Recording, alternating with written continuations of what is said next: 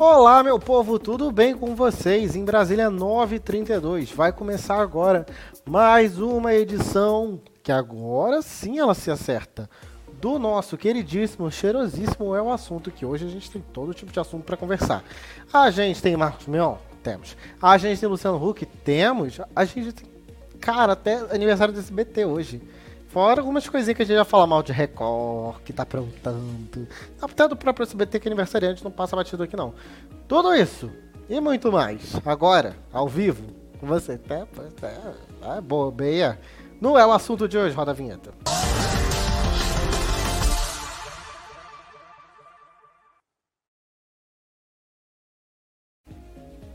Ahá, eu tô aqui de novo. Muito prazer, muito boa noite para você que não me conhece. Eu sou o Nicolas, tem até arroba aqui, ó. Nicolas, arroba Nico na TV para você que está comigo, para você que está ficando com a gente. Olha, ele, ele já ajeitou, então vamos dar boa noite para ele. Oi, Willy. Muito boa noite, muito boa noite. Muita felicidade de estar aqui, parabéns SBT. Essa é a mistura do Brasil com o Egito, esse é o, é o assunto. Estamos aí. Vamos aí, vamos aí. Boa noite, Brasil. Boa noite, Brasil. Boa noite para todo mundo que está com a gente. Já já a galera chega, já, já tem Gabe também. Eu já vou me adiantando porque temos assuntos a tratar. Convidando você para interagir pelo chat. Você que está com a gente pode conversar com a gente sobre os pautas, sobre os assuntos, pelo chat aqui do YouTube ou nas redes sociais com a hashtag o assunto valendo. Também tira print, tá? Tira print do YouTube, posta lá, tá? divulga a gente. E também aproveitando para dizer, é só do nosso, me ajuda aí, pô! Quer ajudar esse trabalho? Pode mandar um pix. Pix e-mail. Abreu, arroba gmail.com. É minha chave Pix, eu divido com eles, eu prometo, o dinheiro, tá? Eu vou começar hoje dizendo que vem aí esta bosta. Caldeirão do Hulk, que não é mais Caldeirão do Hulk. Hulk vai levar o programa dele praticamente inteiro.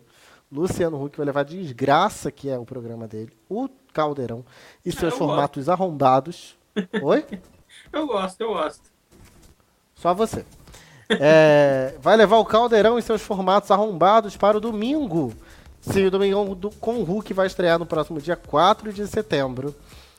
Vai estar tá lotado de assistencialismo, como sempre. Olá, pobre mundo. Quer se fuder no meu programa para ganhar um bilhão de reais, pobre mundo? Pois é, aquele meme do, Luciano Huck clássico. E, claro, aqueles formatos que a gente já conhece. O Qualquer Ser o Milionário, pipipi, popopó. Isso ficou muito evidente depois de uma nota que a Globo divulgou sobre o programa do Luciano Huck e também por causa desse comercial que foi divulgado, a gente conversa sobre ele. Eu espero que essa música do comercial não seja trilha branca. Senão vai derrubar. Olha aí. When your world seemed to fall apart today. Nos últimos 20 anos, famílias do Brasil inteiro abriram as portas das suas casas para mim. Luciano! Era tudo que eu queria na minha vida. E uma porta aberta é muito mais do que um convite para entrar na casa de alguém, é uma oportunidade para conhecer a vida e os sonhos de quem mora ali. O que me deixa muito feliz. O sonho da minha mãe era sempre ver os quatro filhos formados. E agora, uma nova porta se abriu. E eu preciso te perguntar: eu posso entrar e passar o domingo na sua casa, junto com vocês? Em setembro, Domingão com Hulk. Mistura tudo de bom. Tudo de bom. Tá. Cada um com as suas impressões. Portanto, Domingão com Hulk estreia no próximo dia 4 de setembro com, com isso aí. Com isso aí. Mandar uma boa noite. Já comento aqui pra vocês. É. Ô, William, o chat, William. O, o, Mion, o, o, o Luciano Huck no final. Posso entrar na sua casa? As pessoas. Não, não, não pode entrar. Obrigado, eu amo vocês. E essa é a desgraça de logo do Luciano Huck. E esses são os memes, claro. É, mandar uma boa noite para a Rayane, que está com a gente, o Renan Costa e o Michel Silva, além da Jaciara. Beijo para vocês. Continuem com a gente, compartilhem na rede social antes da gente comentar. Me lembra muito, a logo do programa me lembra muito uma série flopada da Marvel, assim, sabe? Que a Marvel que lança várias séries é, assim. Tem várias, né? Tem Word Art, tem a logo da Tectoy e tem esses qualquer coisa do, do, do, da Marvel. E eu ouso dizer que tem essa pegada do super-herói pela fama que ele tem de, de resolver problemas e famílias e etc. Ok? Na moral, eu não é, esperava algo gente... tão brega e tão feio. Sério, jamais que eu esperava algo tão absurdo. E, e quer ver que o do Mion vai vir lindo? Eu também acho. Deixa eu perguntar aqui um negócio. Antes da gente começar, Gabe, eu posso subir você?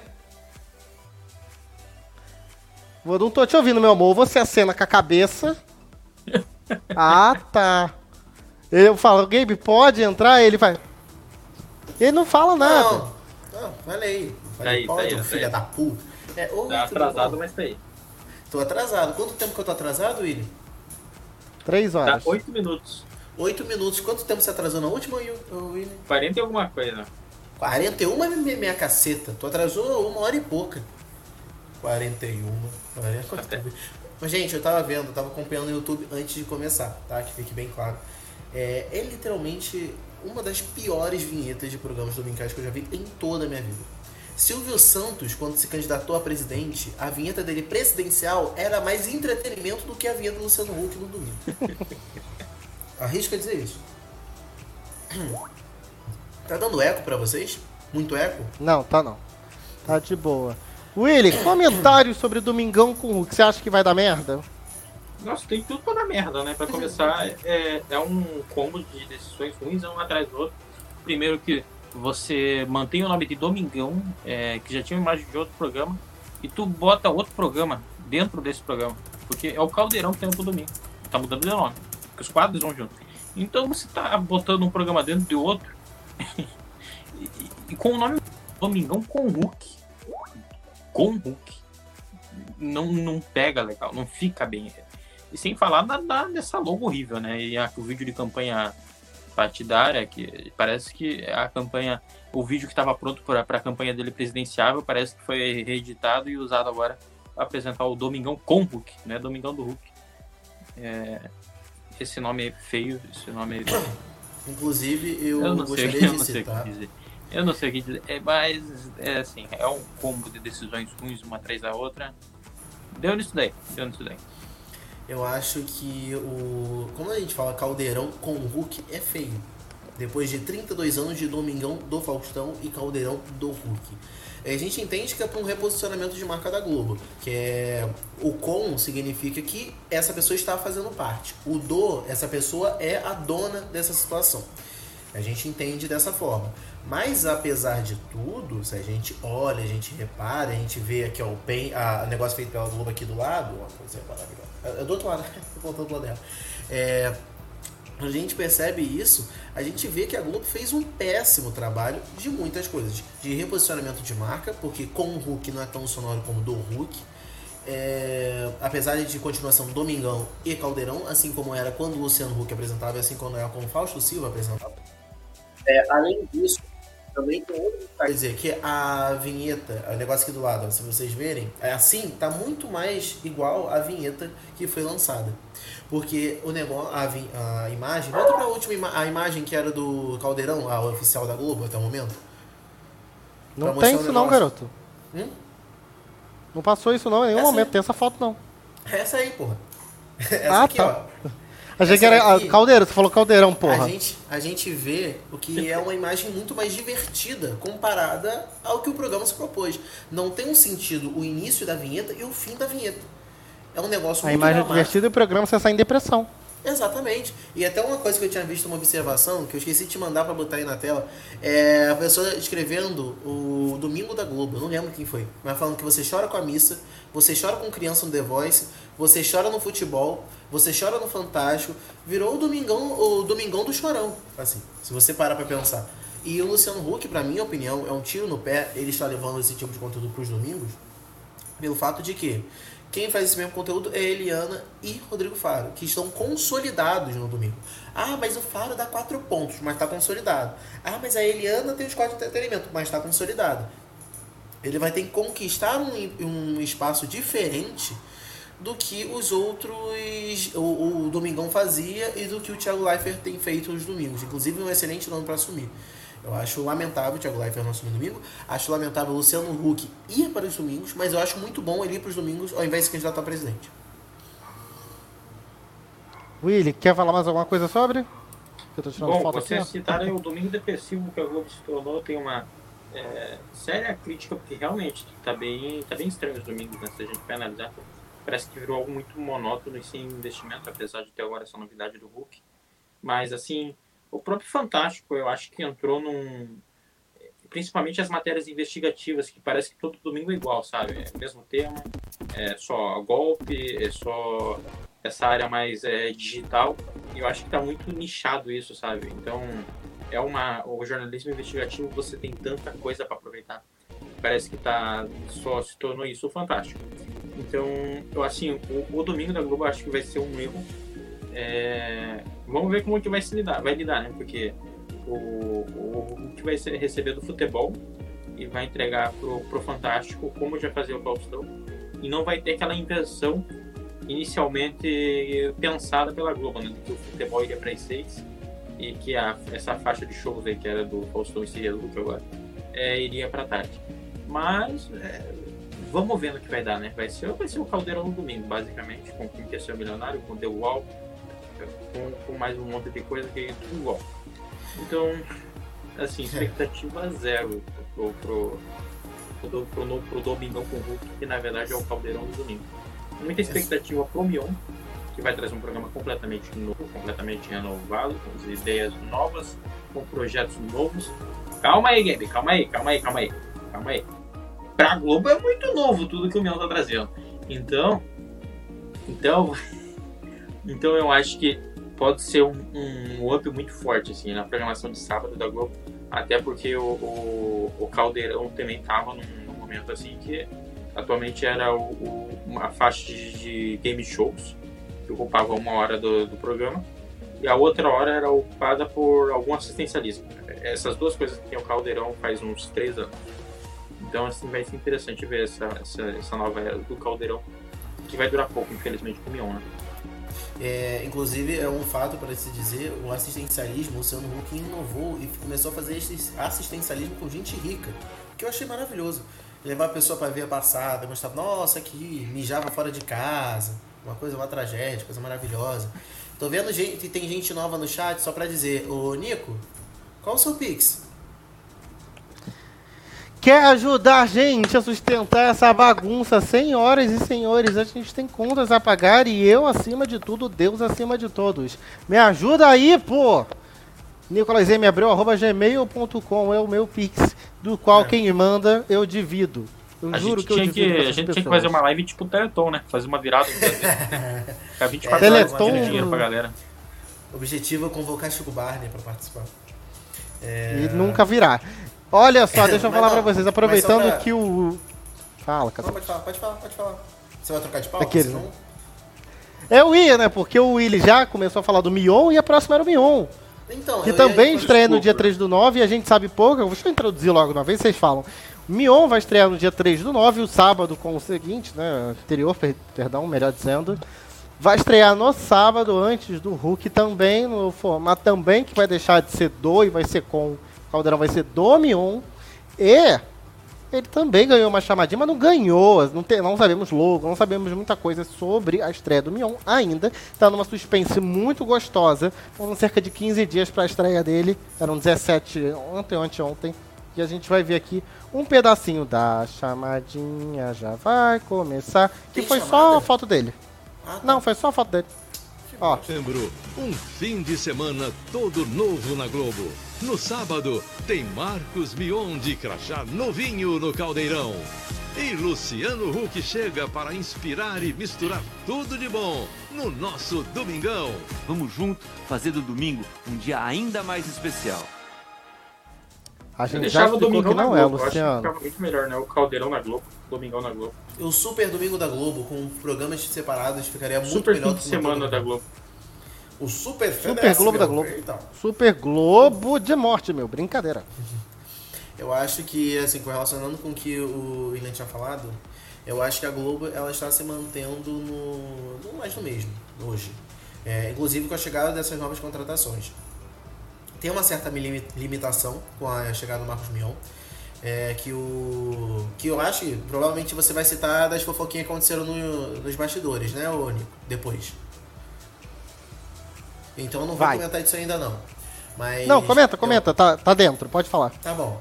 É, o Luciano Huck aos domingos, vou começar lá do início. O Luciano Huck aos domingos veio por uma coisa hereditária. Acho, o Luciano Huck é o segundo apresentador mais longevo da Globo, portanto ele assumiu o lugar do Fausto Silva, louco meu, isso aí, galera, mais do que nunca. E alguém latiu.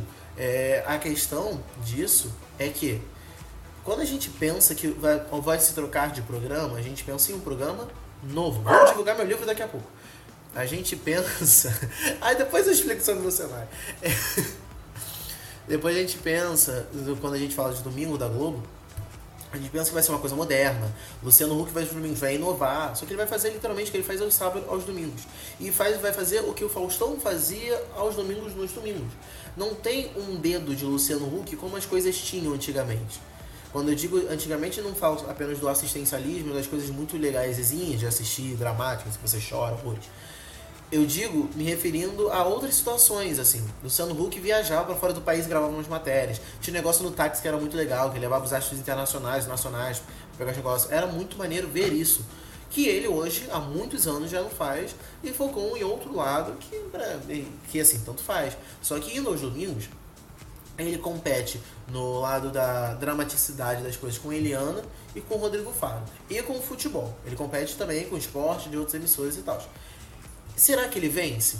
Porque a Eliana, em muitos momentos ali quando o futebol acaba, a Eliana chega ali a beliscar um pouquinho a liderança, assim, não liderando, mas chega ali, no, o futebol tá num 12, Eliana chegou num 10. Será que Eliana vem a liderança a partir de setembro? É uma possibilidade. Quando a gente fala de Marcos Mel na Globo, é a contratação mais feliz da Globo dos últimos. Desde Juliette, brincadeira. É, desde sempre. Quando a gente percebe isso. É, desde sempre. A gente vê que o, te, acertou contratar o Luciano Huck lá em, atrás, que trazer uma jovialidade. E o Mion, mesmo com essa cara de vô que ele tem hoje, apesar de ter 40 anos, ele é uma pessoa moderna. E ele vai fazer coisas, sabe, que são antigas para Globo também. Ele vai herdar o tal do tem ou não tem. Ele vai fazer o. É, que tinha essa você sabe, que é o Ding Dong aos sábados. E ele vai fazer também o Isso a Globo Mostra. A questão disso tudo, das coisas que ele vai fazer, fazer ele não vai fazer, é ele gravando vinheta no estúdio Esporte, do Esporte aqui do Rio. A questão dele vai fazer, ele não vai fazer, essa é analisar que é outra roupagem que o Luciano Huck tinha aos sábados. Se a gente parar para pensar. Ele vai trazer o ponto dele. Quando ele bota famoso para participar do Tem ou Não Tem, ele não tá dando dinheiro para a família mais pobre que comia arroz e farinha 28 anos até ir para Globo.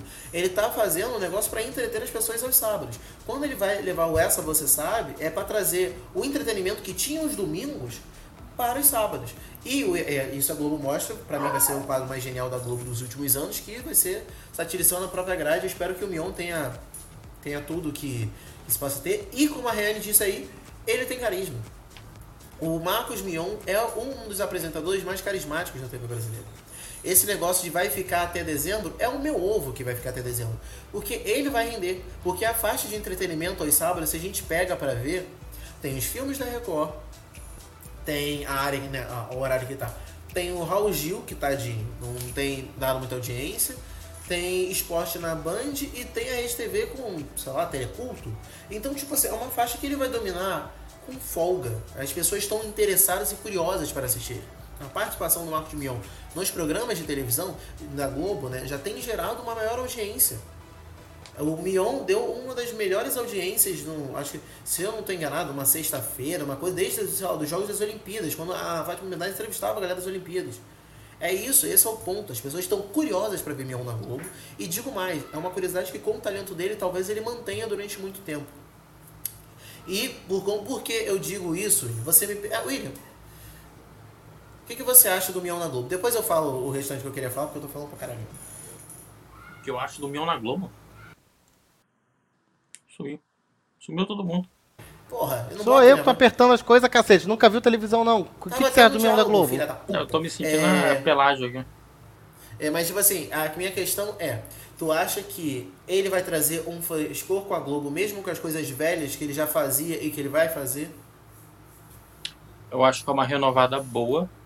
É, até porque sábados da Globo, como eu já disse, já estavam iguais. Fazia uns três anos, né? É, a única mudança no sábado da Globo foi esse jogo, que foi uma mudança para pior, foi um recesso bonito. Então, assim, eu acredito que tem muito a acrescentar em questão de conteúdo, em questão de carisma, em questão de público. É, até porque muda completamente, né? Não é o Caldeirão mais. Sim, um novo programa, só ficou o nome de Caldeirão. Então, eu acho que tem, tem muito a se aproveitar, tem muito a, a gente acreditar que vai dar bom. Diferente dos domingos ou sábado, tem tudo para ser muito promissor com o Mion. É isso. Eu também acho. E bem, o, o, o, Gabe, eventualmente eu tô mutando o seu, porque tem aqueles de quem tá com no, ah, tá. no fone de ouvido. Não é um chiado, é só aquele, aquele barulho de coisa ligada. Bem, é, porque não tem como ligar o cancelamento de ruído aqui. Não tem como ligar no seu, senão fica com uma voz horrível. Bom, vamos Mas, ver no que, que vai dar esse caldeirão do Leão. Promete bastante, sim. Fala, Gabe. Não, então, eu ia pegar já emendando no outro tópico, que é o, eu, o ele e acredito também o Nico, todos nós concordamos que o Mion vai ser um sucesso na Globo. A Globo, vai. que é a Globo, não vai deixar de perder o nome desse na frente disso. Por, porque Márcio Garcia falou que quer assumir. Ele não vai. E os apresentadores já estão percebendo isso. Marcos Mion chegou com uma das contratações mais comemoradas da história da Globo. Ele, todo mundo comemorou, do jornalismo ao entretenimento, todo mundo, menos dois nomes que se chamam André Marques e Márcio Garcia. Eles, segundo né, as fontes, as notícias, etc., falou que teve informação em grupo de WhatsApp, falando que era amadorismo, falando que parece que, que era um pobre, fazer não sei o que, e etc. Falaram um monte de merda. Por quê? Porque eles já perceberam que o lugar de um Mion o lugar de Mion vai ser os sábados, no lugar do Luciano Huck. Porque, querendo ou não, ele é um sucessor natural para aquele horário também. Ele é o nome mais adequado para apresentar aquilo. Aqui, a gente, desde o início do É o Assunto, a gente fala sobre isso. A gente torcia para a contratação do Mion para ir para o lugar do Luciano Huck e isso aconteceu. Márcio Garcia não tinha carisma para assumir os sábados. Ok, talvez quando ele era um recém-ator da Globo, lá em 2008, quando ele apresentava o Melhor do Brasil, ele tinha uma boa repercussão. Dez anos depois, Márcio Garcia ficou taxado como homem da direita brasileira e o pai de família. Que o Mion tem a mesma visão, entendeu? O André Marques era o nome mais descolado da Globo, né? O cara que conversa com o jovem, não sei o que, só que ele é velho também. O Mion, ele é o único que consegue ser velho e novo ao mesmo tempo. Bruno De Luca é a pessoa mais jovem da Globo. É, mas eu falei carisma, é, com mínimo de carisma, né? Talento. Ah, Bruno De Luca. Mais carisma que o Bruno De Luca. É, o cara viaja pra tudo quanto é canto. O problema é que ele volta. É, mas a é. questão. a questão. a questão. Boa demais. É que o André, o Marcos Garcia se entendia como sucessor natural e o André Marques também. O André Marques se justificou nos stories, o Mion repostou ali de uma maneira bem seca sobre essa parada. Falando que não, pô, eu quero um sapato desse aqui, haha, fazendo umas piadas para tentar fingir que não era nada demais, mas dava para ver na cara do André Marques o desconforto dele de falar sobre o assunto, porque ele talvez sentia sobre que ele era o sucessor natural. Só que ao mesmo tempo, o Márcio Garcia foi um fracasso. O Márcio Garcia, ó, o André Marques foi um fracasso na frente do No Limite. Porque ele, porque ele tem aquele negócio do fazendeiro, que ele tem marca de churrasco, sei lá, tem essas paradas assim. Só que foi um fracasso, assim. Ele, não, ele é um excelente Completamente perdido na final. Hum? Completamente perdido na final, tava sim, sabendo de nada que sim, rolando treta e não querendo fomentar treta, gente. Pelo amor de Deus, Mion fazer uma discussão de Jojo Todinho e Biel durar 45 minutos liderando a Globo, gente. Pera aí. Mantendo Jojo Todinho sem falar um palavrão e discutindo rede nacional não é pra pô, muita pouca merda, não, tá? E aí, continuando, tem essa situação. Eu acho que Mion vai, foi um dos melhores acertos da Globo. Acho que vai liderar com folga. E isso é graças ao talento do Mion e à incompetência das outras emissoras de não fomentarem seu sábado à tarde. Entendeu? É, essa é a questão. Deram 400 mil pro Mion, que é o menos da metade do que ele recebia na Record para trabalhar na Record. E 400 mil ele vai trabalhar no Multishow, na Globo e tal. Mas é um excelente nome e é um, ótimo cara. E no Stories, inclusive, a Rayane citou uma coisa muito importante. O André Marques falou, não, que eu tenho 28 anos de Globo, então sinta-se à vontade. Chegar, ele tentou jogar aquela de tipo, peraí, garotão, sabe? Aquela coisa assim. Márcio Garcia já não tem tanto tempo de Globo, mas é o apresentador que mais se destacava, além de. Qual o nome? De. Márcio, além de Faustão e Luciano Huck. E também tem outro fator, que o Márcio Garcia ficou puto. Que é Fernanda Gentil e aos domingos. Meu Deus, qual é a lente do óculos do menino? É, Márcio Garcia e pros, é, Fernanda Gentil e pros domingos da Globo. E uma coisa um tanto machista. Que é machista e não é xenofóbica no âmbito da televisão, digamos assim, que é o achar que ninguém de outra emissora poderia ser melhor que eles. Eles acharam que ninguém poderia suprir aquilo, sendo que tem diversos nomes que são melhores que Márcio Garcia e André Marques juntos, pro horário de sábado da Globo. É, Eliana, podemos John Klepp, cadê? Geraldo Luiz. É, temos o, o próprio Rodrigo Faro, se fosse o Rodrigo Faro do Melhor do Brasil, seria. Entendeu? Walter Abraão. É, Cris, Cris Flores. Cris Flores. Eliana, o Marcos Mion e outros nomes, assim, são melhores que ele, que poderiam assumir o sábado da Globo. E uma coisa machista de pensar que nenhuma mulher que é, tem um programa na Globo poderia apresentar lá. Botar uma Tata Werneck no programa de sábado, botar uma Xuxa no programa de sábado, uma Fernanda Lima no programa de sábado, que tá na geladeira. Sei lá, Patrícia Poeta, foda-se. Qualquer pessoa, a própria Fernanda Gentil eles não pensaram nisso. Eu acho muito egocentrismo quando você acha que você vai assumir porque é seu por direito. Gente, não é uma monarquia a televisão, né? É um business, né? Por favor. Mas aí vai muito do núcleo do Boninho, né? Vai muito do, do, do dos vínculos e amizades do Boninho. Que isso também interfere muito ali na. Interfere, na mas interfere também. Mas eles têm que entender que no século XXI não interfere só o que o diretor quer, e sim o que o público Exatamente. quer. Assim, o Mion tinha um contrato estreito ali com o Boninho, assim, desde o final da Fazenda, porque ele elogiava, estava mandando muito bem, etc. O Boninho admitia isso. Mas o povo na internet ficou pressionando pro Mion ir pra Globo. Pressionando. Porque a gente viu a tortura psicológica que o Mion passou apresentando, né? apesar de ter umas fofoquinhas, falando, ai não, porque lá no, no, na Fazenda ele já não falava com todo mundo, e etc. Só que a questão, o fundo do fundo do fundo dessa situação é que o Marcos Mion, ele sofria muito para apresentar aquele programa. Tinha muito erro. Querendo, querendo ou não, ir pra Globo pra ele é uma questão de paz de espírito, cara. Ele vai para continuar apresentando um reality. Só que o reality vai ser muito mais tranquilo. Entendeu? Uma cópia aí de férias Olha, e vou falar para vocês, é, é, é, muito grave. Era muito, foi muito grave a Fazenda 12 ano passado. Eu tava acompanhando, vi, foi muito grave da parte da Record ter capacidade de fazer soma de calculadora e a pica história na mão do apresentador, que também, assim como o Thiago Leifert faz, fica com a fichinha na mão, somando para tentar ajudar, e eles jogam, o Carelli e companhia, jogam a bomba pra cima dele. E quem vai levar porrada na internet, que é a pessoa pública, aqui na frente da câmera, é ele. E foi Sim. nessas brincadeiras, problemas de produção, que ele apanhou. Que ele teve que refazer prova, que ele teve que ir lá e. Fa... Cara, eu, eu fui assim. um dos caras que mais assistia a Fazenda, talvez ano passado, junto com a minha mãe, porque era um momento de isolamento. Minha mãe estava afastada do trabalho, e aí, enfim, começamos a ver muito. Cara, teve dia que eu acordei mesmo, porque ela queria ver, que falava que ia refazer a prova, não sei o que. Eu acordei às 3 da manhã para ela ver uma prova que durou 15 minutos. Entendeu? Provas que duravam a madrugada inteira, que não tinham a necessidade de durar. Entendeu? quadros, coisas que eles queriam fazer às 5 da manhã só para render bloco, render público, render pauta no Play Plus.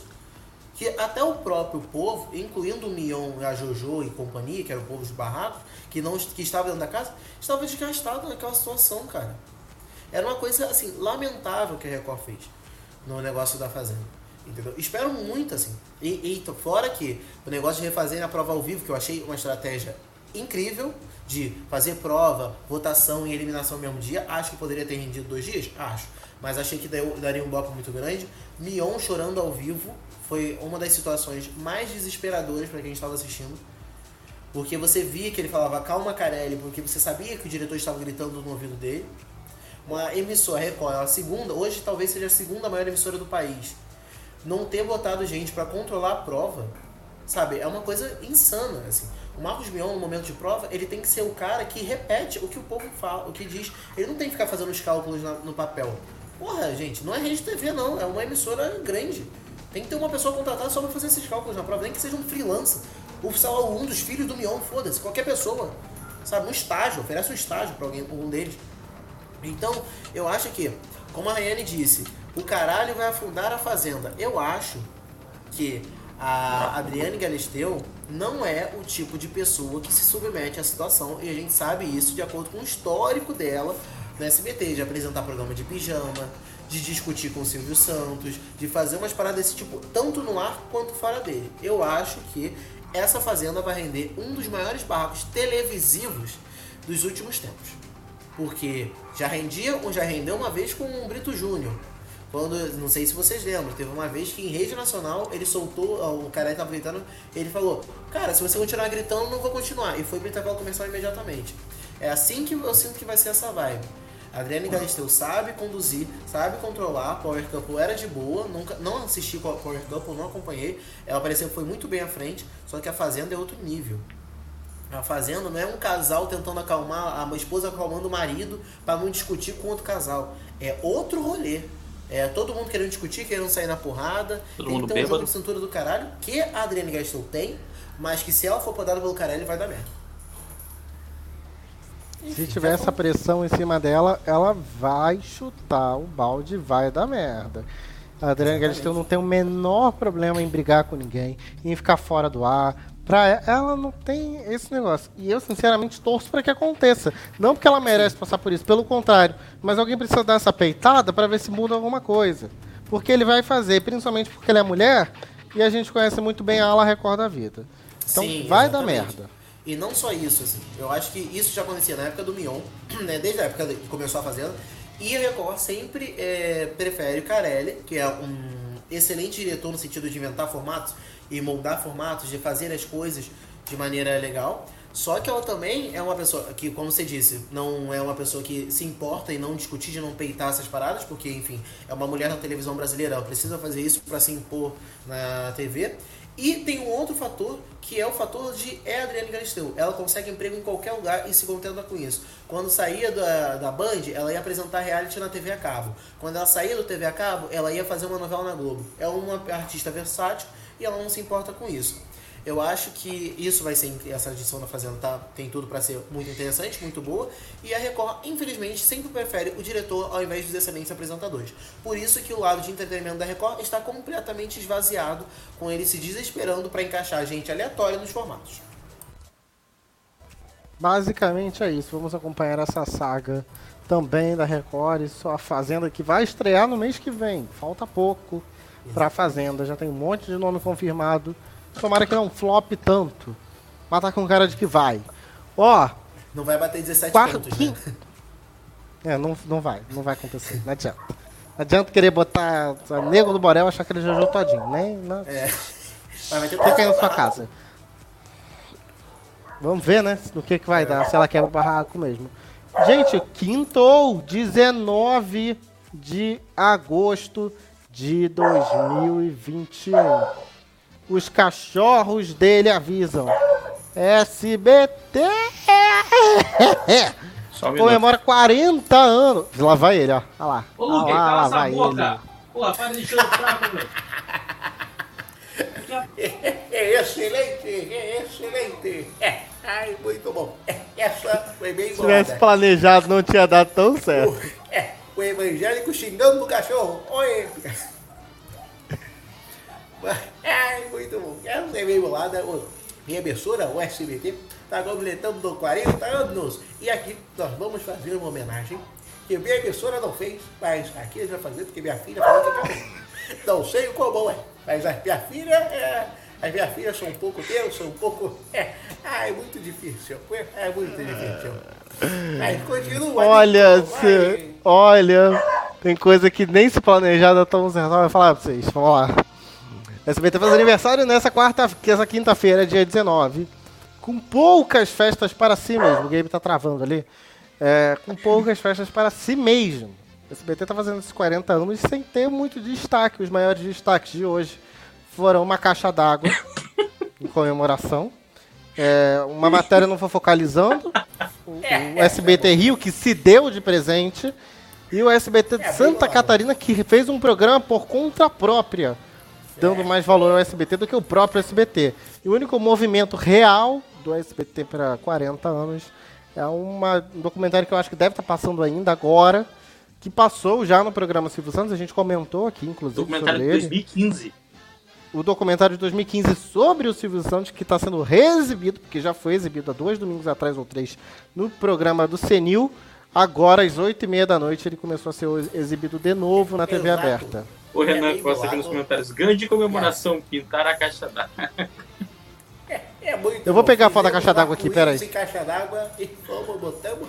Falamos SBT 40 anos, porque é assim que a gente comemora os 40 anos. A segunda, a terceira, ó, é a quinta maior emissora do país, a mais longa, a mais longeva, ou a mais. Ou não é? Não, não é só. assim, cê- tá? cê- você está economizando. Não é só a quinta maior emissora do país. Eu acho que ela também pode concorrer, seriamente, à quinta maior caixa d'água do país. Por que não? Porque eu achei uma puta de uma caixa d'água. Aqui Uma a gente caixa d'água enorme. Olha essa caixa é d'água. 40 mil litros, aqui é 400 mil litros. É, ai, muito bom. Ai. Olha essa caixa d'água. Pra você que não tá entendendo o contexto, em comemoração aos 40 anos, hoje não vem pra cá. O SBT contou, pô, vamos apresentar, vamos dar um presente pra gente. Vamos Ah, pintar a então caixa d'água. Fizeram uma arte, chamaram uma, uma, uma, uma empresa, enfim, artistas, chamamos e fizeram uma pintura colorida na caixa d'água. E parabéns, lindo. A gente pegou a souvenir, os funcionários que estavam em casa não tem mais utilidade porque acabou metade dos programas da quarentena. Aí a gente pegou, botou uns pincéis na escada, falamos, faz um arco-íris, trouxa. E aí ficou uma coisa linda. Foram 400 mil litros de água pintados com a cor do SBT, que eu nem sei quais Que vale mais do que dinheiro, aí. Ai, muito bom. Cadê a porra do vídeo? Não tem vídeo? Não posso passar vídeo da SBT aqui, só da SCC que eu vou poder passar, Mas porque então você aí sim. Botar, você pode botar a imagem da caixa d'água toda pintada? Ou, ou você Não, não pode? tem.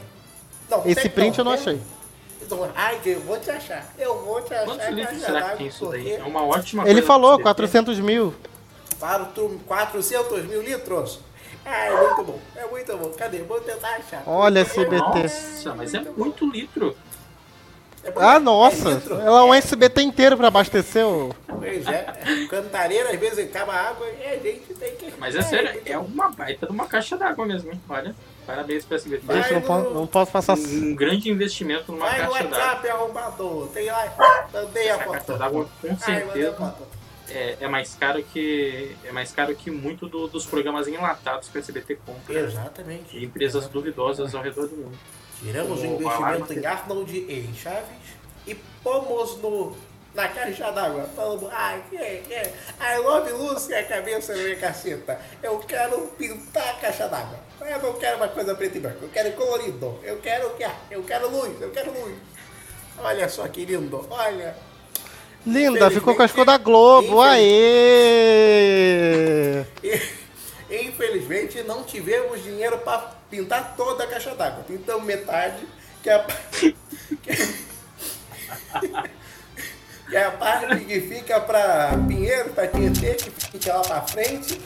E aí depois, quem quiser, metade Você vai conferir amanhã, Globo Departamento Comercial e Financeiro do SBT disputa um prêmio no Roda Roda. É, é muito lindo. É incrível O pessoal como, tá como vendendo Jequiti. o SBT parece uma empresa. O SBT parece uma empresa que está abandonada, que o chefe não aparece faz uns três anos, que ninguém faz balanço de nada, que ninguém Mas é assim mesmo. administra nada. Só estão lá, só estão lá. Mas se você parar pra pensar, o SBT é isso. A gente fez o que deu. É, não... Cara, tipo, chega um meia, meia hora antes de começar o programa decidindo, né? não, vamos pintar a caixa d'água. Aí pinta a caixa d'água.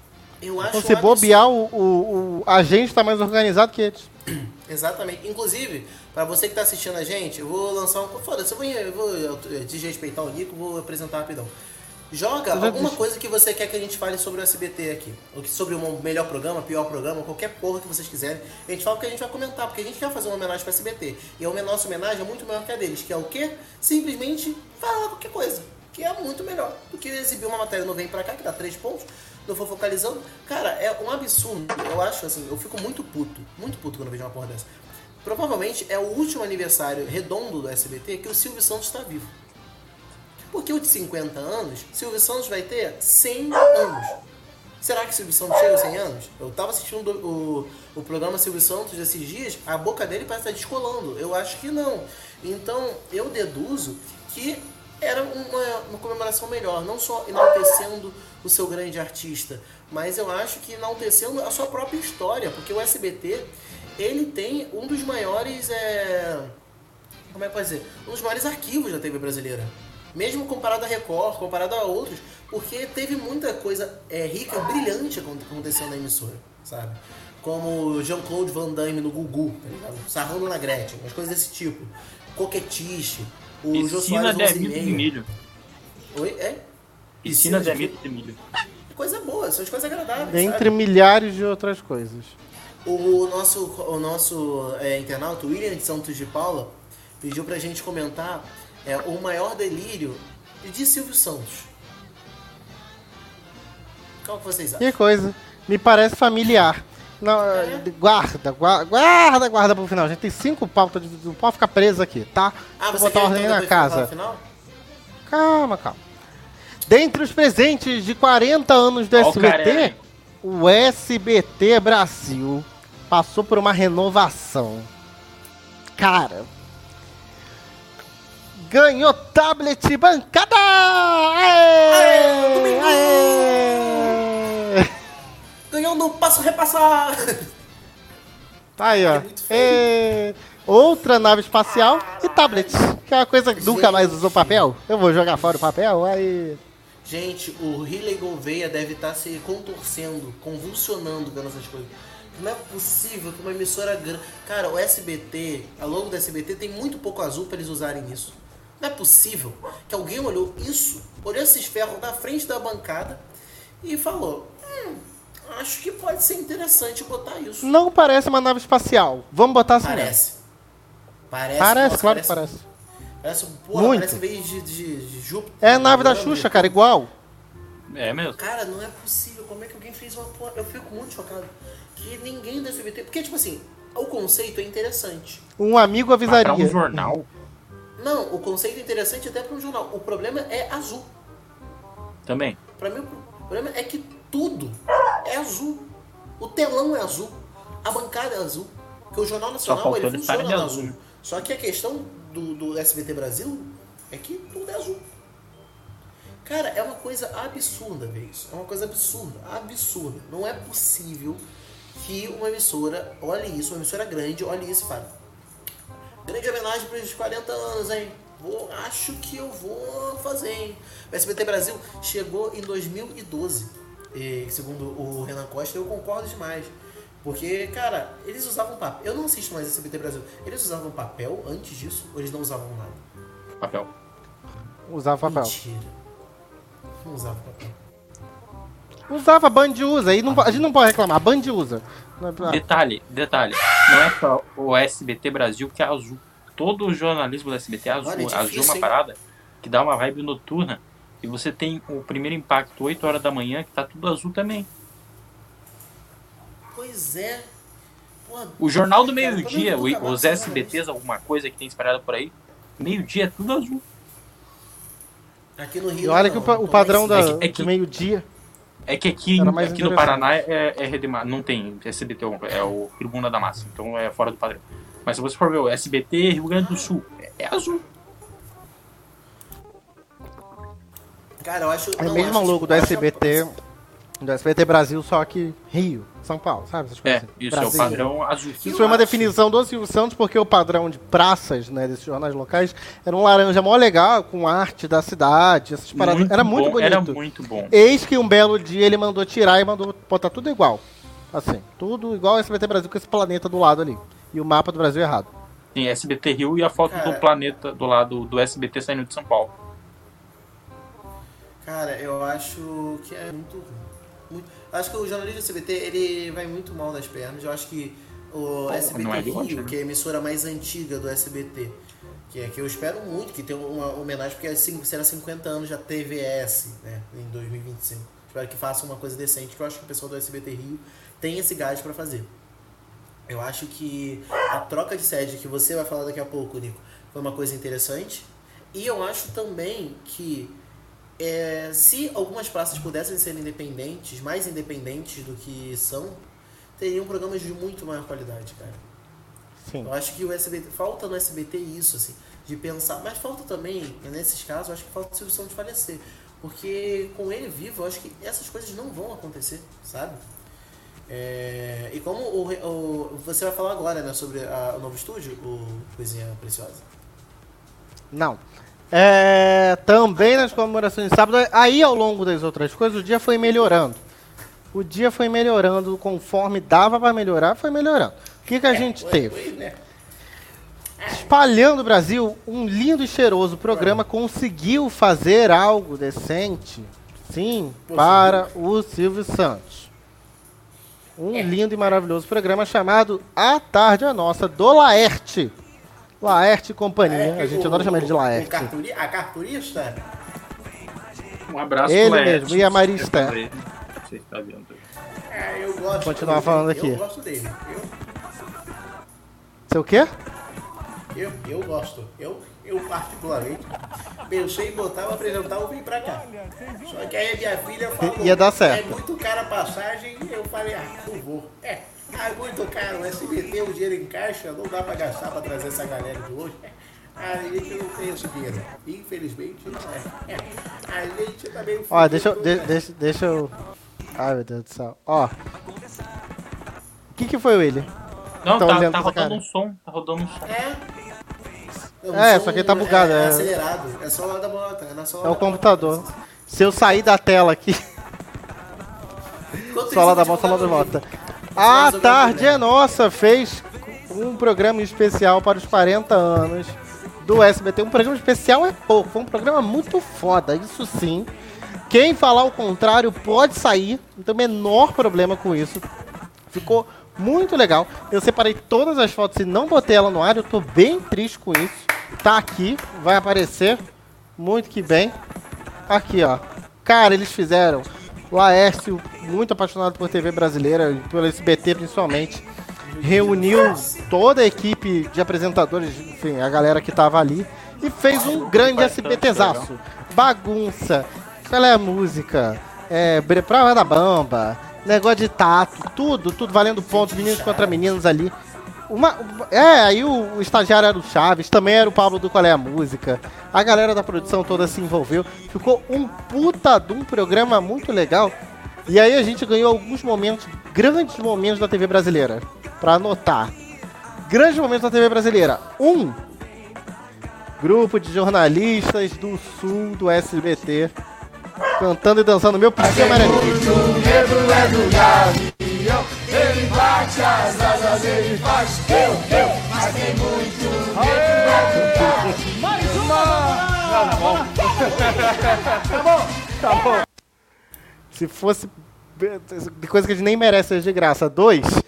Você acha que eles submeteram pouca coisa? Não, elas também foram as mulheres da telecena. A Bruna tá com a bola número um. Olha, tem que fazer a assim, tá com a bola número 2, a Maria tá com a bola número 3, o Alice tá com a bola número 4, o Fernando... Todo mundo entrou na bagunça. O, Fe, o Fernando apresenta o SCC Meio Dia, que é o jornal local de lá. Tem repórter, tem apresentadora do SCC News, todo mundo ali. Muito Isso foi um, um, dos quadros da bagunça, tirando as provas e tudo. E aí o melhor de todos foi o estagiário. Na parte do qual é a música. O estagiário, ele foi o Pablo. E aí ganhamos performance, coesão e aclamação.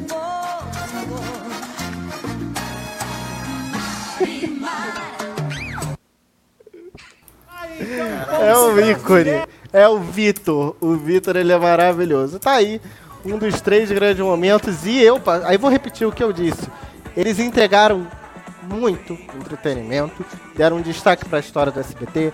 Pedi, o SC, o SCC SBT foi uma das acho que foi a primeira filiada, segundo o que eles disseram, a primeira afiliada do SBT. E aí eles fizeram toda uma matéria especial também para a SCC, porque já que era a primeira afiliada e nasceu junto, eles também estão fazendo 40 anos hoje. Então eles também fizeram sobre a história da emissora, foi super legal de ver. E também fizeram sobre o SBT com um coleta enorme de material, de vinhetas, de programas, de arquivo, muita coisa que o SBT não fez por conta própria. E essa foi uma das grandes revoltas da timeline a partir do momento que o Laércio, que é ele, o apresentador, é, que convive com a gente no Twitter, ele começou a anunciar que teria esse programa especial, a gente começou a falar, tá, mas e a, a, a, o próprio SBT não, não vai. O SBT não fez nada bem perto dessa bagunça que ele conseguiu fazer localmente com as pessoas que ele tinha. Chamou internauta, chamou. Teve VT de Cristina Rocha, Cris Flores, todo mundo mandando parabéns também pra SCC. Gente precisa matar uma formiga aqui, cara, no meio do programa. Sai, formiga. Luísa Mel. Vou mandar enquanto isso, vou mandar um abraço pro João Márcio, que parece que desejou sucesso. O João tá aqui? Ah, o João. Lindo! Obrigado. Ai, que lindo, ele tá aqui. É, mas assim, entregou muito, de verdade. Eu fiquei muito feliz de assistir. Eu fiz questão de pegar print por print que eu postei, vídeo, eu vou botar no programa. Porque isso aqui não, só passou no Sul e no YouTube. Você devia ter passado no SBT. Santa Alguém Catarina, devia ter roubado o link. Que aqui no Paraná não passou nada. Foda-se. Você e seus problemas. É, lá em Santa Catarina, o João tá mesmo feliz de te receber aqui, meu amigo. Eu nunca te vi aqui, que alegria. Ó, e. E é isso. Foi um do, uma das coisas que o SBT não fez, mas o SCC fez. Outro SBT que fez coisas que o SCC, que, que o SBT não fez, o SBT Rio fez. Eles se deram de presente a, enfim, a nova sede do SBT lá no Rio de Janeiro. Que eu tô muito puto. E vou falar por que, que eu tô muito puto. Eu vou passar a imagem aqui para eu poder expressar meu ódio. Música de tensão pro meu próprio ódio. Depois vocês comentam. Eu tô chorando. Deixa eu passar a imagem aqui. Passa aí, põe da, põe da tela a imagem aí. A imagem que eu separei. Tá em ordem aleatória, eu vou chegar nela ano que vem. Caramba, Olha aqui, você tá vendo essa imagem aqui? Tô. Você aí na sua casa. Vou até tirar o GC pra você Ah, não, tá certo. Você sabe onde é o Gabe sabe tanto quanto eu? porque ele é carioca. Esse prédio enorme é o prédio da SBT, novo, eles estão instalados nesse prédio agora. É, e. Fala. Não, só ia deixar claro que, obviamente, o prédio não é do SBT. Uma o prédio não é do SBT, eles estão instalados lá. Andar, compraram, compraram metade do andar, foi um negócio desse tipo. O prédio inteiro não é do SBT, não. Pelo amor de Deus. Que Exato. Não teve dinheiro pra estão lá. uma caixa d'água, vai pintar, vai ter um prédio. Aí, internauta do meu coração. Deixa eu, eu vou tirar vocês só pra poder dividir a tela. Não fica. Não me leva pra alma, não. Pra poder apontar aqui. Que eu tô muito bolado. Você tá vendo ali, ó. Aqui. Lá no cantinho, lá no final da rua, tem uma rua que vira assim à esquerda. Durante dois malditos anos eu trabalhei ali. Eu trabalhava ali. E neste térreo deste maldito prédio tem o Santander, a Caixa, eu acho que tem mais um banco. Uma lotérica também. A quantidade de vezes que eu fui no térreo deste prédio para o trabalho, porque eu ia no Santander, porque eu ia na Caixa, porque eu ia na lotérica, não se inscreve. E não tinha nada lá. Nada. Eu fui embora, dois anos se passaram. Eis que o SBT se instala na esquina do meu trabalho. Ah, que legal. E...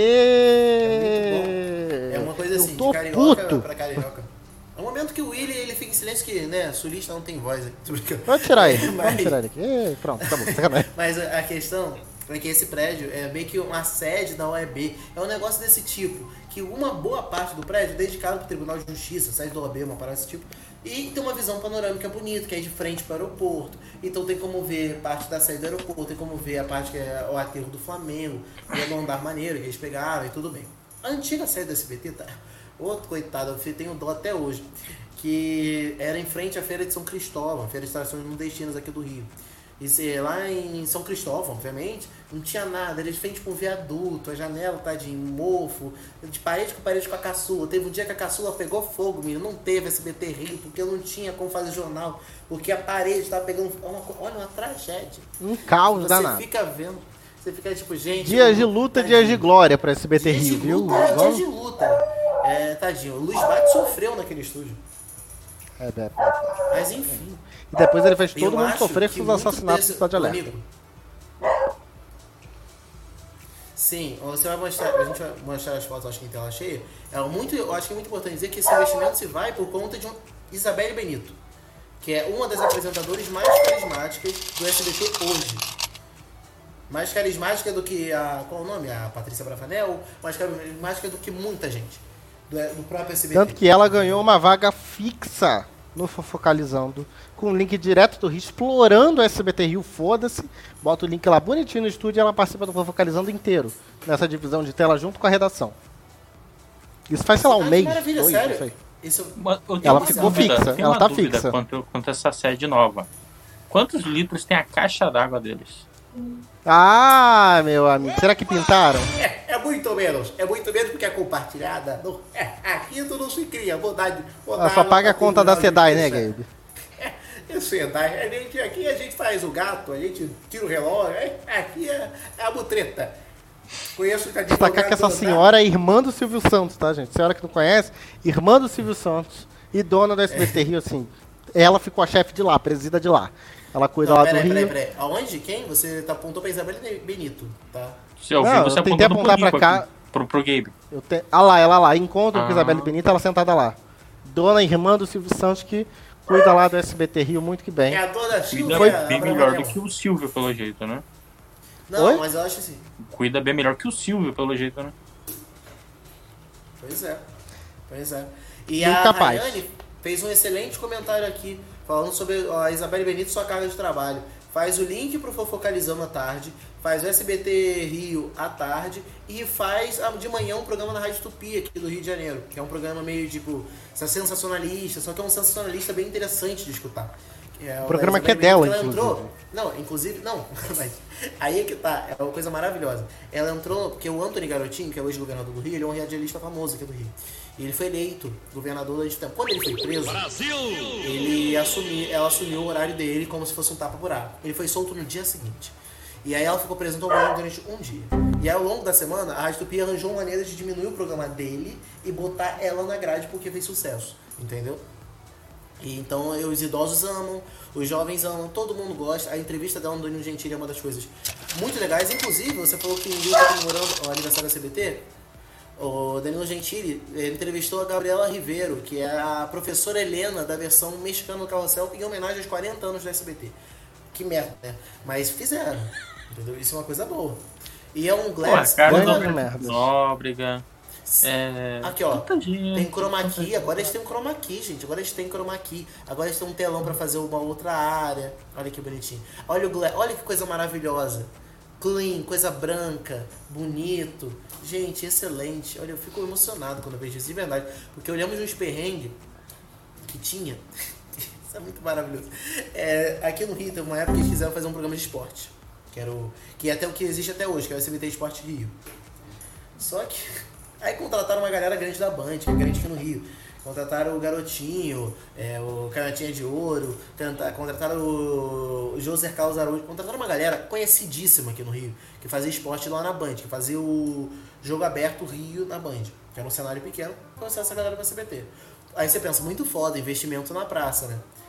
Se eu disser para vocês que o cenário do Esporte Rio e do SBT Rio era o mesmo, e começava logo após. E era maravilhoso que a Isabelle Benito ficava tipo.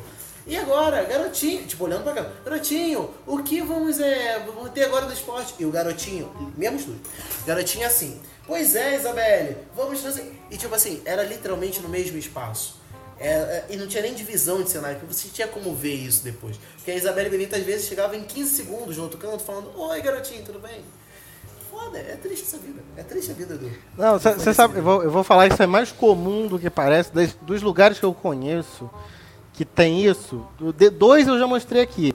Esse espaço aqui da. Vou botar aqui na tela de novo. Esse espaço aqui do SCC. Do telão para a direita, até vaza ali um pouquinho, do telão para a direita é o programa, o jornal, SCC Meio Dia. Do telão para a esquerda, mesmo telão, só muda a iluminação, Aí sim, uma tarde nossa, uma parte que eles, que eles construíram ali para dar uma coisa. Não tinha esse telão, esse telão também veio por causa da tarde nossa, mas aí eles passaram a dividir com o jornal, porque é um telão, né? Telão é telão. Mas, mas e o outro lugar que eu conheço é a TV Cidade. na TV Cidade, que lá estive. Os quatro negócios, todos os jornais são no mesmo espaço. Lá, e a divisão de tela mais interessante é a do Cidade 190 com o balanço geral. Porque o Cidade 190 ele fica no canto onde tem os dois monitores do balanço geral e o fundo lá das cidades. Ele fica ali. Na hora de dividir a tela, inclusive é maravilhoso porque tira um microfone dos apresentadores, que só tem dois lapela. Daí tem que tirar um de alguém. Então tira um de um deles para botar no apresentador do balanço geral, para poder dividir a tela e falar: "Oi, fulano e tal, eles estão aqui e a outra pessoa está ali na frente do telão. E aí tem uma câmera para cá, só uma pessoa com o microfone e o resto aqui. Aí começa o jornal lá, obrigado, fulano, eles saem por trás da câmera. Tá aqui, a pessoa tá aqui, eles saem por trás, né? vai embora do cenário.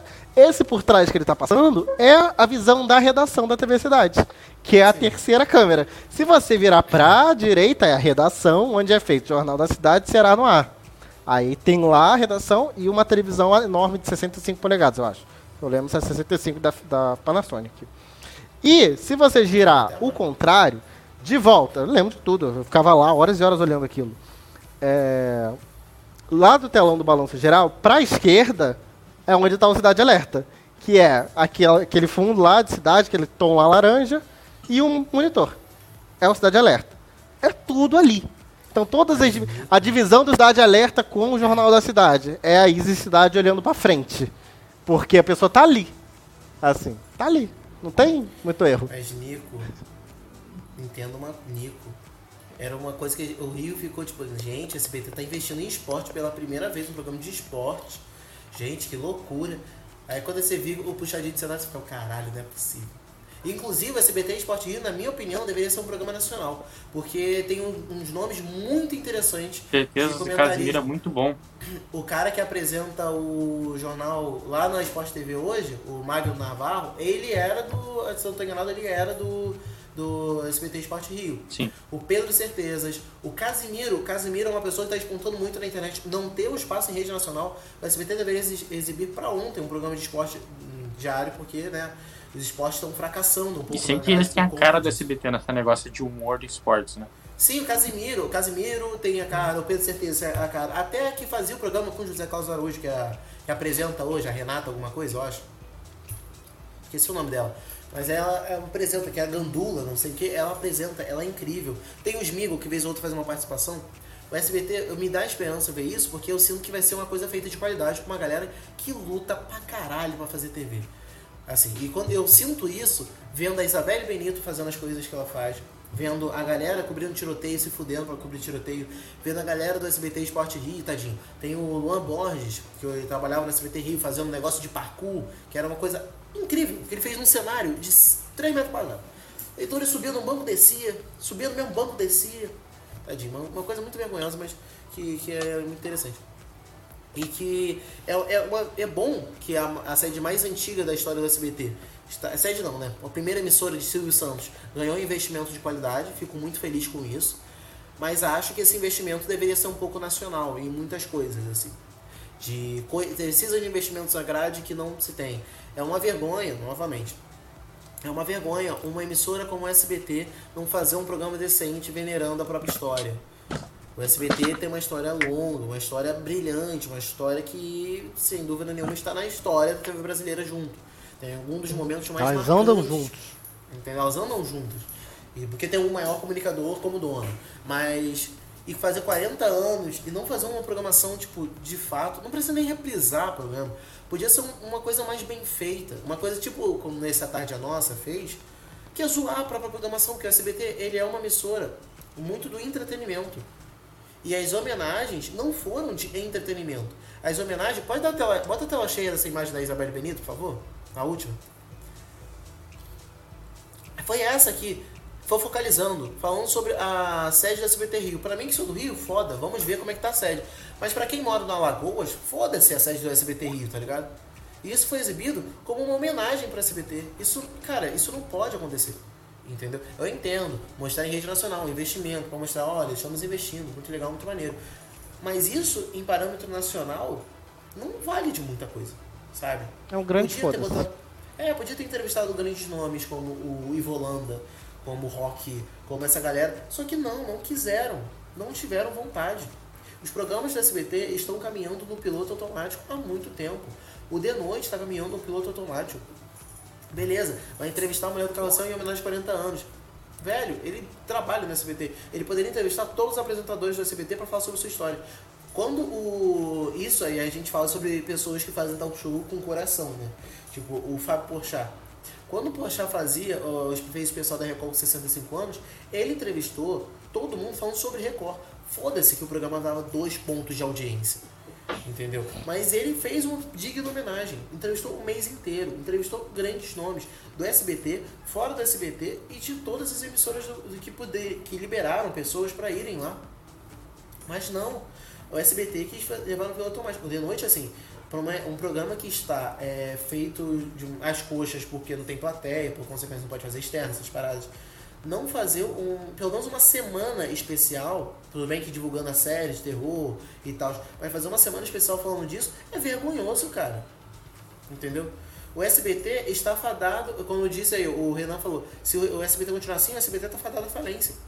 Entendeu? Será que o SBT vai chegar aos 50 anos com a qualidade que ele tinha quando fez 30 anos, é uma coisa que tem que se pensar.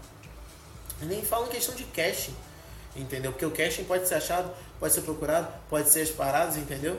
É, mas é em questão de, de investimento, de encontrar nomes e dar espaço para esses nomes fazerem sucesso. Só que não querem fazer. Eu fico puto vendo que o SBT, para mim, ele é a melhor emissora do Brasil, em muitos quesitos em fazer entretenimento, de fazer emocionar de uma maneira leve, de coração, de fazer as coisas. Só que parece que esqueceram como se faz TV lá e quiseram levar no piloto automático. Isso tá tipo desde lá, 2019, desde que as filhas do Silvio Santos começaram a mandar e desde que Silvio Santos começou a falar: foda-se, a emissora é minha, eu faço o que eu quiser. Entendeu? E só uma observação sobre a sede da CBT Rio: a Rayane falou que o lugar parecia um, um local abandonado. E é mentira, o lugar era um local abandonado. É diferente. São Cristóvão é, é, é o bairro mais abandonado do Rio de Janeiro. Mas pode continuar aí. Como é que é, o, o, o William? Não, não vem aqui do nada, manda um negócio. Ah, tá, tá, tá, tá, tá, tá. Ah, ele é O William mandando um negócio, achei que era, sei lá, Globo tinha pegado fogo agora. Ó, falar pra vocês, aproveitando a revolta, momento de tensão, não sei se é tarde ou não, e o espaço definitivamente é indevido. Mas enfim, pela primeira vez na vida ou na morte, a CNN Brasil resolveu abrir a boca e falar: olha, o Alexandre Garcia, nesse quadro maldito que ele tem, ele falou uma merda. E a gente precisa recortar essa merda que ele falou. No programa mais cedo, no, no CNN Novo Dia, dessa quinta-feira, no quadro Liberdade de Opinião, é uma merda que o Alexandre Garcia tem espaço para falar lá. O negacionista foi dizer que os dados estatísticos que ele tirou do cu dele é, mostram que não precisa vacinar os adolescentes e as crianças um pouco, né? Porque é 12 anos para frente. Dados estatísticos, ele falou dados estatísticos, ponto. A gente, por motivos óbvios, não vai mostrar o vídeo dele, mas a gente vai mostrar o vídeo da correção que a Elizabeth fez em cima do que ele falou, e aí ela explica também o que ele disse. Olha só. Garcia disse que jovens não precisariam tomar a segunda dose, segundo as estatísticas. No Brasil, Cortou. agora Vai pouco, de novo. no quadro Liberdade de Opinião, o jornalista Alexandre Garcia disse que jovens não precisariam tomar a segunda dose, segundo as estatísticas. Aliás, tomar a vacina, segundo as estatísticas. Para esclarecer esse tema, nós, da CNN Brasil, procuramos o infectologista e também diretor da Sociedade Brasileira de Imunizações, Renato Kifuri. Segundo o médico, à medida que se previne mortes em adultos e idosos, os casos de hospitalização com formas graves serão entre os não vacinados. Ou seja, a proporção maior de casos graves irá acometer as pessoas que não tomaram a vacina. No caso das crianças, que eram de 0,35%, poderão, sem vacina, chegar a 15%. Além desta informação, acrescentamos que o registro para este ano de mortes de Covid-19 entre crianças e jovens é de 1.581. Isso mesmo, 1.581 pessoas entre 10 e 19 anos morreram por Covid-19 somente em 2021. Essa foi a informação que a CNN foi corrigir devido ao que ele tinha dito, como eu falei, do dado estatístico E aí a pergunta para os nossos dois bonitinhos hoje, esse SBT Brasil aqui tá fazendo o que aqui, SBT Brasil? O que, que eu apertei aqui? Eu tô é, chapado às ideias. Vírus do SBT. Vírus do SBT, eu vou perguntar para vocês o seguinte hoje, né, nesse lindo dia. Tarde demais, eu diria. E pouco corrigido demais uma merda desse tamanho, além das outras merdas que ele se dispõe a falar. Vocês acham que era para ele. Primeiro de tudo, vocês acham que isso é liberdade de opinião? Segundo, vocês acham que era para ele estar tá falando alguma coisa ainda? E terceiro, é ou não é? Aí cada um fala um dos três pontos, tenta se estender muito, tá? E, e vambora. Pra todo mundo responder as três perguntas. Vou repetir. Um, tarde demais para corrigir ele? Dois, era para ele ter essa liberdade de opinião? E três, era para ele estar dentro de uma emissora que tem tanta gente competente que perde o nome por causa de gente igual ele, igual o, Leo, o Narlock que estava lá também e foi demitido e ainda foi contratado pela arrombada da Folha, começando pelo William que fala menos. Bom, vamos lá. Eu acho que é muito tarde para você corrigir um erro, até porque não é a primeira vez que isso acontece, não é a segunda, isso é rotineiro na CNN. O, o Alexandre Garcia fala merda. Então, assim, e desinformação não é opinião. Desinformação é uma coisa que está em outra área que deve ser completamente é, ignorado pelo jornalismo. Então, dar espaço para isso, para começar, é totalmente errado, né? Segundo, que está muito tarde para corrigir isso. E terceiro, que você corrigir isso no ar não é uma solução. Você está é, tapando um, um, um, buraco, sei lá, alguma coisa para peneira, esqueci onde está. Mas vamos lá. É, vamos lá. Acontece que a CNN ela tem muito uma vibe. Ela pegou muito essa parada de a emissora mais independente, líder independência. Então ela acha que dando espaço pro, pro bolsonarismo, que é, é, agrada uma parcela da população, ela vai estar tá dando espaço para essa independência, para essa é, digamos que, imparcialidade. Mas não é assim. Desinformação não deve ser relevada em nenhuma emissora, muito menos se, se tratando de jornalismo. Então, assim, é um erro muito grave deles, né? Porque é, existe essa imagem de que a Globo News penderia mais para a esquerda. Será? Eu acho que não. Mas existe essa imagem, né? E que a CNN seria independente, de que ela não teria lado, de que ela dá espaço para todos os lados mas só que não dá para dar lado, não dá para dar voz para quem vai falar merda. É isso aí. Compreendido. Sua vez, Gabriel Piccolo de Conduru. É, vamos lá. É, quais são as perguntas? Mais organizado que o debate do CNN isso aqui, hein? Só para relembrar as perguntas. O Alexandre Garcia era para ter espaço dentro da CNN num quadro que chama Liberdade de Opinião, até aproveita esses pontos que o Willy falou que até destacam bastante essa porra na liberdade de opinião, mas aí você dá a sua opinião. Dois, era para ele é, é, é, é, muito tarde, sim ou não, para a CNN estar tentando corrigir coisas que ele fala dentro de um quadro de liberdade de opinião que não é opinião, é desinformação. E três, a presença dele na CNN Queima ou não queima o nome de todos os outros jornalistas extremamente competentes que lá estão? Sim, mudei o formato das perguntas, mas é a mesma coisa que eu quis dizer. É isso. Tá, só para organizar o pensamento. Eu, eu tenho a filosofia que eu acho que todo mundo tem direito de expressar o que pensa. É, assim como todo mundo tem o direito de expressar o que pensa no sentido de opinião. Cada um tem o direito de pensar da forma que quiser e de expressar isso da forma que você que, que, que quiser. A questão é, quando eu contrato alguém que passa o tipo de conteúdo que o Alexandre Garcia passa hoje, mesmo com toda a história um tanto brilhante, um tanto é, importante na história da comunicação brasileira, quando a gente faz isso e dá um certo destaque, a gente está sendo conivente. A CNN, ela não desculpou o que o Alexandre Garcia falou. A CNN, ela não desmentiu Alexandre Garcia. Isso é muito importante deixar claro. A CNN não falou Alexandre Garcia mentiu em rede nacional ao falar que a vacinação de crianças e adolescentes é, não é necessária. Ela não falou isso. Ela apenas mostrou um outro lado, que é um dos quadros de debate, isso é muito importante. E eu acho que a intervenção dos âncoras é necessária nesse ponto, entendeu? Porque o Alexandre Garcia, eu não vejo necessidade dele estar hoje na CNN, porque eu acho que a presença dele é, enfeia a grade da CNN. A presença de Alexandre Garcia hoje na CNN, ela deixa destacada que as pessoas simplesmente não precisam é, estudar sobre as pautas ou coisas desse tipo. Pouco importa o que a pessoa vai falar, sabe? Para a CNN, obviamente. Então, na minha opinião, o quadro não deveria se chamar Liberdade de Opinião, deve ser, deveria ser uma coluna do Alexandre Garcia, assim como é tem uma coluna do Augusto Nunes do Jornal da Record, que para mim não deveria ter espaço também. Eu acho que a CNN não fez tarde demais porque ela ainda não fez nada contra Alexandre Garcia, porque se você espalha uma notícia falsa dessa forma, você merece ser suspenso ou punido, demitido, enfim.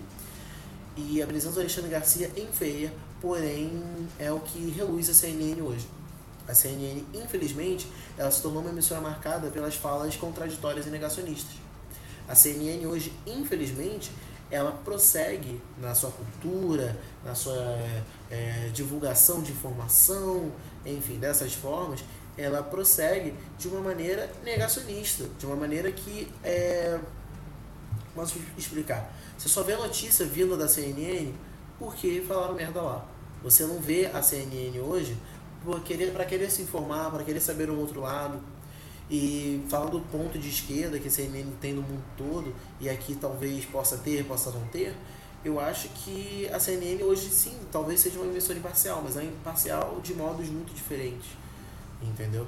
Eu acho que é lamentável o rumo que o jornalismo da CNN tem desde o seu início, de querer repercutir através de polêmica e não através de jornalismo, de fato.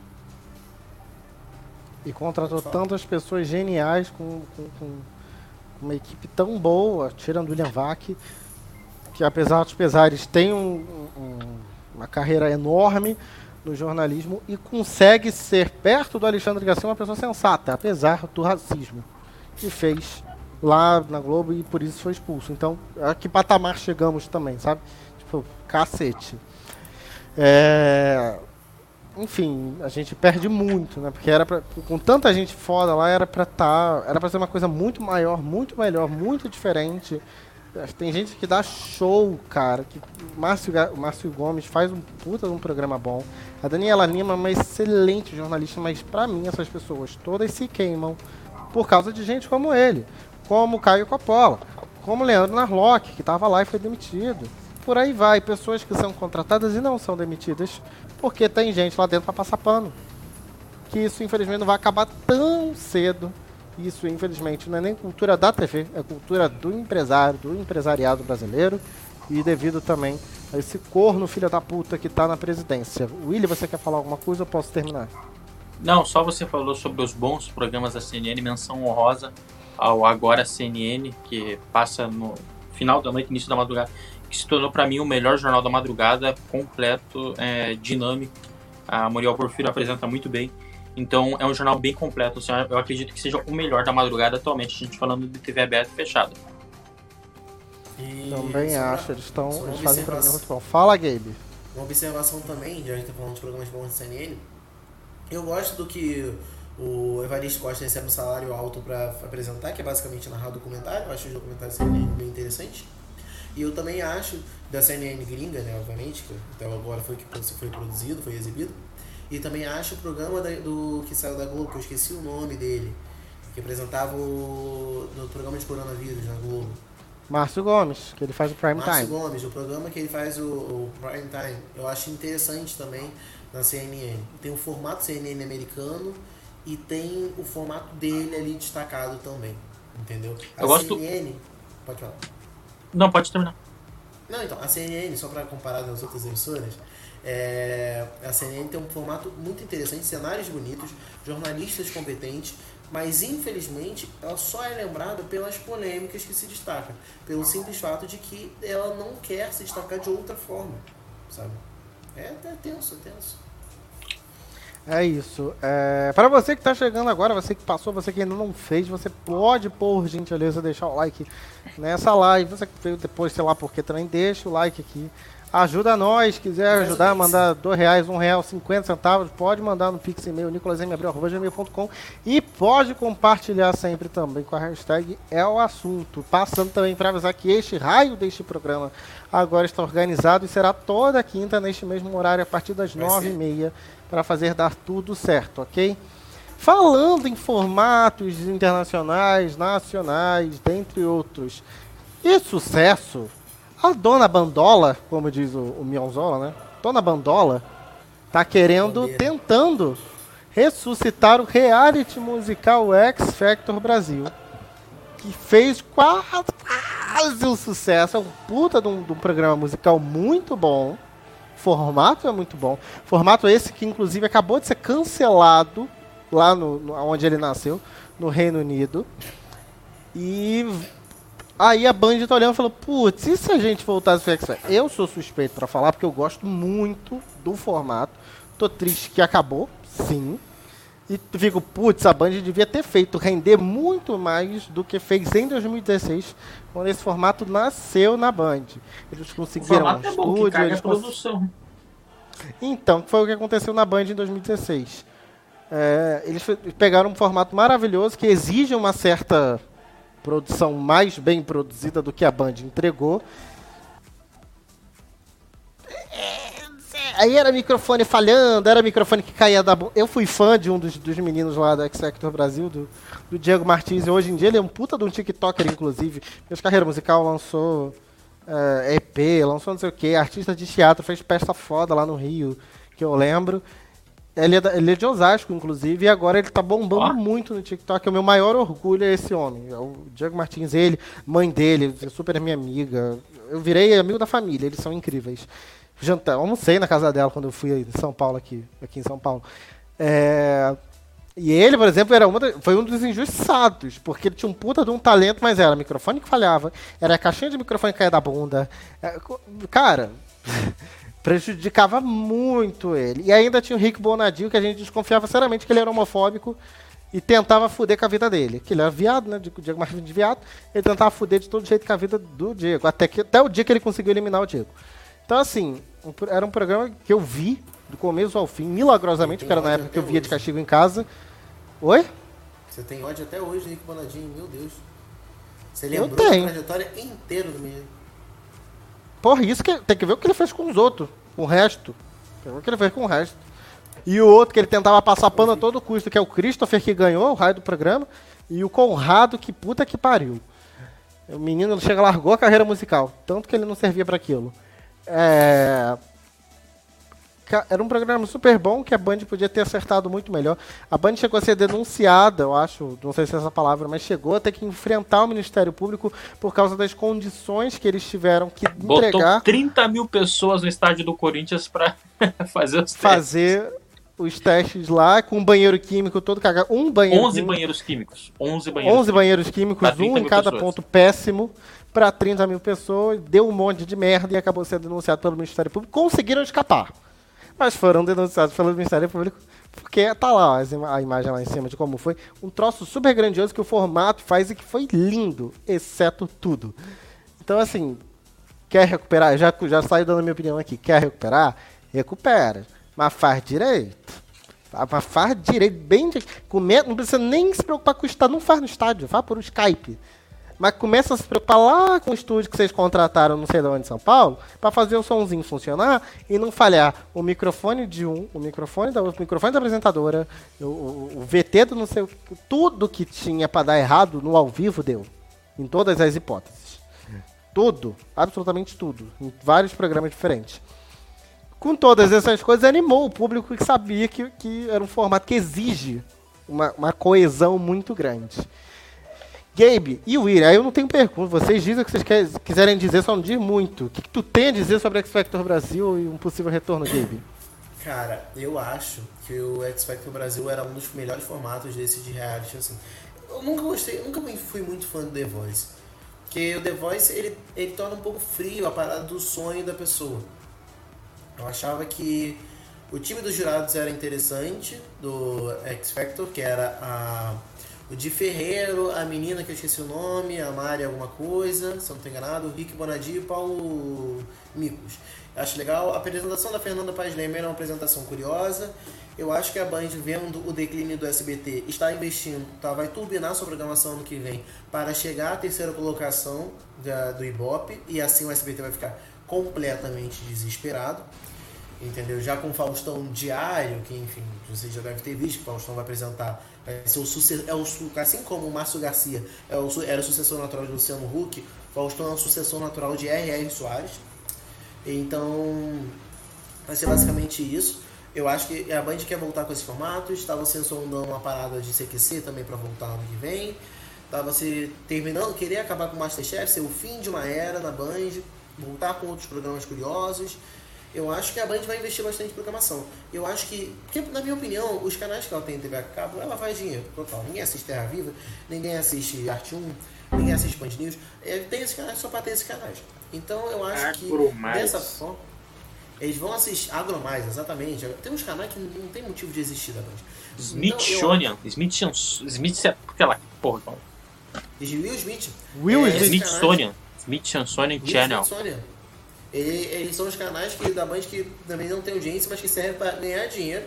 Eu acho que esse dinheiro vai ser investido no canal principal da TV aberta. Que eu acho que investindo dá muito certo, rende bastante Dá para fazer uma parceria de TV a cabo com TV aberta, com TNT, com os outros canais assim que transmitem esse formato, que eu acho que dá muito certo, que na época eu acredito que a Band não pensou. Só que é aquela parada, tem que, tem que focar na infraestrutura da emissora, tem que focar na infraestrutura que vai se fazer isso. É legal, muito foda, ter 30 mil pessoas correndo atrás do seu sonho. Mas não seria melhor botar 2 mil por dia? Que aí vai vendo, desiste, não desiste, não sei o quê. Porque se você botar 30 mil pessoas para ser atendido no mesmo dia, que eu lembro que tinha coisa que era de madrugada, fazer umas viradas para não atrapalhar tanto a, a carreira musical das pessoas, eu acho que não dá muito certo. Entendeu? Eu acho que podia voltar com o formato, com o Rick Bonadi lá, podia voltar com o Paulo Miklos, talvez trocar o papel que era do Di Ferreiro e da outra menina. E botar umas pessoas mais conhecidas, talvez, entendeu? Tem vários nomes que podem ir para esses lugares, nomes como Luísa Sonza, a própria Luísa Sonza, que eu não sei se toparia, mas é um nome para esse lado mais do pop, etc. E se for chamar um nome jovial, cara, tem vários sertanejos, vários artistas que podem ser curiosos também, que pode se colocar neste lugar. E tem que também, é muito importante citar isso, tem que ter uma sintonia entre os jurados. Porque o formato funciona lá fora porque tinha uma sintonia entre os jurados. Então falta a Band investir nisso também com o Faustão Diário, eu acho que a Band vai ter uma excelente vitrine. Ainda mais que o Faustão vai ressuscitar alguns formatos, como da pizza, como do arquivo, como de outras coisas. Eu acho que botando para divulgar os seus próprios programas dentro da Band vai ser interessante. Porque hoje o que falta na Band é isso: uma vitrine para se divulgar os próprios programas, assim como falta na Record, por exemplo, uma vitrine para divulgar os próprios programas. Ah, mas tem Rodrigo Faro. Ah, mas quem assiste, né? Enfim, William, pode falar aí. Peraí, deixa eu, eu vou, vou pausar você só para poder falar também que o meu sonho de consumo, desde que a Band anunciou que não renovaria o X Factor, e o formato ficou comprado até o final do ano, então até o dia 31 de 12 de 2016 eles ainda tuitavam. A partir do dia 1 de janeiro de 2017 eles não podiam mais. Foi assim, deu pra ver enorme, evidente a quebra do contrato. Assim, não pode, acabou, não vai, não pode falar mais nada, tá? Acabou, acabou. Tá aí no YouTube, os programas, tem tudo, mas não pode mais piar. O meu sonho de consumo, desde o momento falou, Globo, pelo amor de Deus, você tem uma missão, e a missão é comprar isso, largo The Voice. Eu, em 2016, estamos em 2021. Em 2016 eu já não aguentava mais o, o The Voice. Falei, cara, quer botar um programa de música? Tira o The Voice um tempo, pega o X Factor, faz o X Factor e dá uma, uma salpicada, né? É, pra, pra destacar, inclusive, a questão de, do canal e do formato, a ITV, que cedia o X Factor britânico há anos, sediava, né, que foi cancelado, depois de um tempo, acho que foi em 2017 também, eles compraram The Voice, que era exibido por outra emissora lá, e eles passaram The Voice para si. Então a ITV passou a ter o X Factor e o The Voice. E eles intercalavam. Principalmente porque eles sabiam que o X Factor ia acabar saindo do ar. Em 2020 já não teve. Em 2019 eu acho que já não teve X Factor ou 2020 realmente já não teve por causa da pandemia, e 2019 teve uma enrolação de X Factor, que foi o The, o The Band. Eles fizeram uma edição assim, mais especial. Teve um, um de estrelas e um depende, que no, formatos que não existiam necessariamente. Que é, é tentar dar uma diversificada, e em contrapartida tinha o The Voice. Que é uma coisa que a Globo devia ter feito. Tem outro formato musical, como eles têm agora o The Magic Center, que não é necessariamente musical, mas tá aí entregando música, entregando entretenimento. Entrega, beleza, ok. Mas coitado do pobre do Thiago Leifert que não que é obrigado a apresentar até aquilo. E ele gosta, mas porra.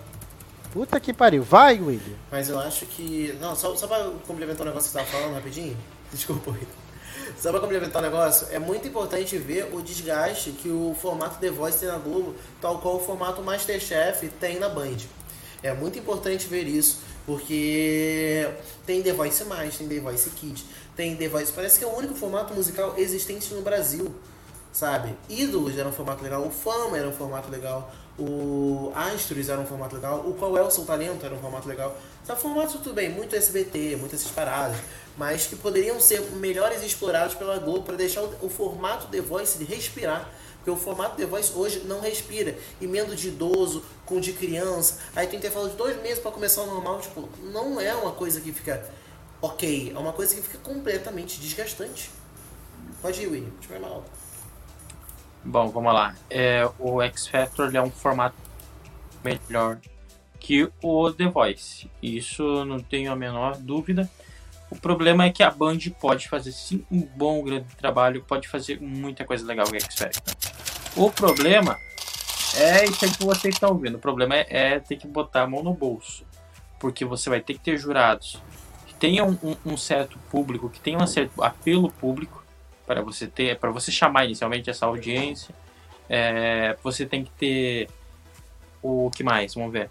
Um apresentador é, que também chame público, você tem que ter é, uma estrutura boa. A Band não tem estúdio para isso, eu acho. Hoje teria que alugar um teatro, acredito. Ela eu. não tem e o estúdio que foi foi alugado. Já, então. já era alugado na época. E o maior estúdio da Band, que hoje é o do Masterchef, vai ser o do Faustão. Então não vai poder se usar, porque vai ser exclusivo do Faustão. Já pensou o, o, o X Factor uma vez por semana dentro do programa do Faustão, apresentado pelo Faustão? Porra, galera, eita, vai ser. Eita! Isso aí é dentro do tempo do perdido, galera. Iluminado, eita! Ó, louco. Então, eu acho assim que dá pra você e aí, aproveitar. Não, não, não, não, não, não, não, não. Bota cedo e faz o pós-X Factor com o Faustão entrevistando os jurados e a Fernanda Paz Leme com pizza, galera. Eita! É, sensacional, fechou a noite. Eu acho que, fechou. inclusive. Porque o X Factor internacionalmente tem um formato pós e tem um formato pré. Que também a Band chegou a fazer, chegou a fazer o pré-factor. Só que o prefeito não contava com a participação, sei lá, dos jurados, porque eles estavam lá na puta que pariu pra fazer o programa ao vivo era e o prefeito era na Band. Então... apresentando VT, né? Não, não era Chroma. Era até um estúdiozinho, mas era dentro ah, da é? Band.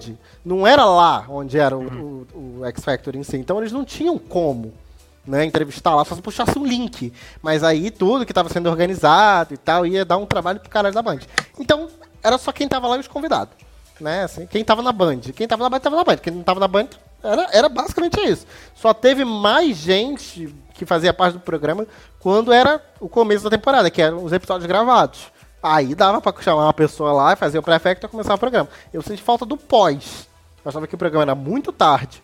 Eu achava que o programa era. Podia ser um pouquinho mais cedo e ser pré. E eu, inclusive, não entendi o que, que custava botar um raio de um programa para conflitar com uma novela que não tava lá esse borogodó todo. E não vai estar agora também para frente tanto. Ou bota no raio do fim de semana, porque essas porra desse programa. O X Factor lá fora passa sábado e domingo. O que que tem na televisão, da, o que que tem na Band sábado, 8 horas da noite, que não pode botar essa merda? Ou 9, melhor. Filme ou série nacional. Tipo, vários, vários horários de tarde, domingo também. Tá, bota, porra, não dá audiência horário nenhum, bota num dia melhor, pelo menos. Não vai ficar tão ruim. E é muito vai, importante. Will, desculpa.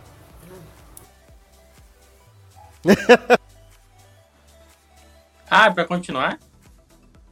É. Eu não tinha mais raciocínio nenhum pra terminar. Então tá. Tá bom então, vai, Deixa eu falar. É... A gente compensa com quem fala muito, vai. Eu tô vendo aqui o Faustão, o programa Faustão, entrará lá, tô vendo na Poor People, logo após da TN Jornal da Band, no horário de 10h30 até as. 10h30 é, não, 8h30 até as 10 da noite. Por que é importante citar Faustão quando se fala de X Factor e programação da Band? Faustão será primordial para qualquer coisa que a Band fará. Porque o Faustão vai ter um público. Isso é um fato. Tendo um horário de 10 horas, vai ser o horário de shows da Band. A Band provavelmente vai querer botar ali uns programas diferentes, uns formatos, etc e tal. Fazendo, botando ali o X Factor, pode botar o X Factor 10 horas, o Pré-Factor 10 e 20, o X Factor e 11 e meia o Post-Factor, sei lá, enfim, estou deduzindo aqui por avulso. Eu acho que pode ser uma coisa desse tipo e eu acho que pode render, acho que pode ser interessante. Porque eu acho que o Faustão na Band vai ser sim um sucesso. Sucesso que vai bater o Jornal Nacional? Não, jamais. Mas vai ser um sucesso que pode, eh, pode chegar no segundo lugar de audiência? Sem dúvida, entendeu? Inclusive, assim como o Renan, estou torcendo demais para a Band pegar o terceiro lugar de audiência, porque a Band está merecendo, os investimentos e tudo mais. A apresentadora de X Factor, Fernanda Lima, não tinha o formato do, do negócio. Quem tem o formato do Fernanda negócio... Fernanda Paz Leme. Paz Leme, perdão. Mas também não tinha, Fernanda Lima. É, é. O Rodrigo Faro seria um bom nome, mas nunca, nunca que ele sairia da, da Band para fazer o que para fazer aquilo na Record. Na Record? Ih, caralho. Nunca ele sairia da Record para fazer o que para fazer isso na Band. Otaviano Costa é um excelente nome. Fora outros nomes como Maurício Meirelles e outros nomes conhecidos da Band seriam muito interessantes para fazer essa cobertura. Eu acho que poderiam investir em um programa. A Band, essa, esse 10 da noite da Band, 10 da noite, 10 e meia, a Band vai brincar. A Band não vai botar qualquer coisa. Tenho quase certeza que a Band vai abolir novela da grade, porque sabe que não rende novela na, na emissora. E vai ser um tanto curioso, assim. Tanto que, tipo, o Ricardo Feltrin... Olha que louco, assim, a sintonia que eu tenho com o Ricardo Feltrin, né? É, a, é, o Ricardo Feltrin soltou uma nota hoje falando que a Band pensa no antes e depois de Faustão. E é exatamente isso. Quando a Band pensa em ressuscitar alguns formatos, e pensa em investir em alguns nomes é exatamente nisso. Ela pensa numa programação que é antes, no caso, o Jornal da Band, o da Tena, etc. E o depois, que pode ser os outros programas, incluindo o X Factor, que é excelente a Band encher ali o horário nobre de formatos que não sejam os formatos que tem na Globo e na Record, que são formatos, além de gastados, são os mesmos. Celebridades, subcelebridades flopadas discutindo entre si. Entendeu? É... Mas é isso. Pra mim, o X Factor tem a maldição são do... os dois melhores realities musicais no momento. Assim. É. Pô, Canta Comigo era muito, é muito bom. Pouco reconhecido. Canta Comigo é muito bom mesmo, assim. Eu acho que. O Canta Comigo tem muito mais cara de Globo do que Record. Sim, e é, e é bem produzido pelo Record, mas louco é isso. É um programa bem produzido pelo Record, um formato muito interessante que o Rodrigo Faro apresenta bem até. É, tudo bem que eu preferi o Gugu, mas tipo, ele apresenta bem. Só que infelizmente não temos mais Gugu, então tal qual o Márcio Garcia é o sucessor natural de Luciano Huck, o Faustão é o sucessor natural de R.R. Soares, o é, não, Faro não, não, não tem mais Gugu? É, não tem mais Não tem mais Gugu. Mas por que, que não tem mais Gugu? Porque morreu, velho. Porra, não tem mais Gugu. O Gugu morreu? Deus! pois é. Gugu, Gugu Liberato? Gente, é, eu tava sem Wi-Fi e não tava sabendo nada. Eu tô. O, o, o, o loirinho da, da Record? É, o loirinho gay. Aquele é. do Pintinho mesmo, que foi até CBT. Sim, menino. Eu lembro dele, eu lembro. Gente, ele tava, eu tava outro dia.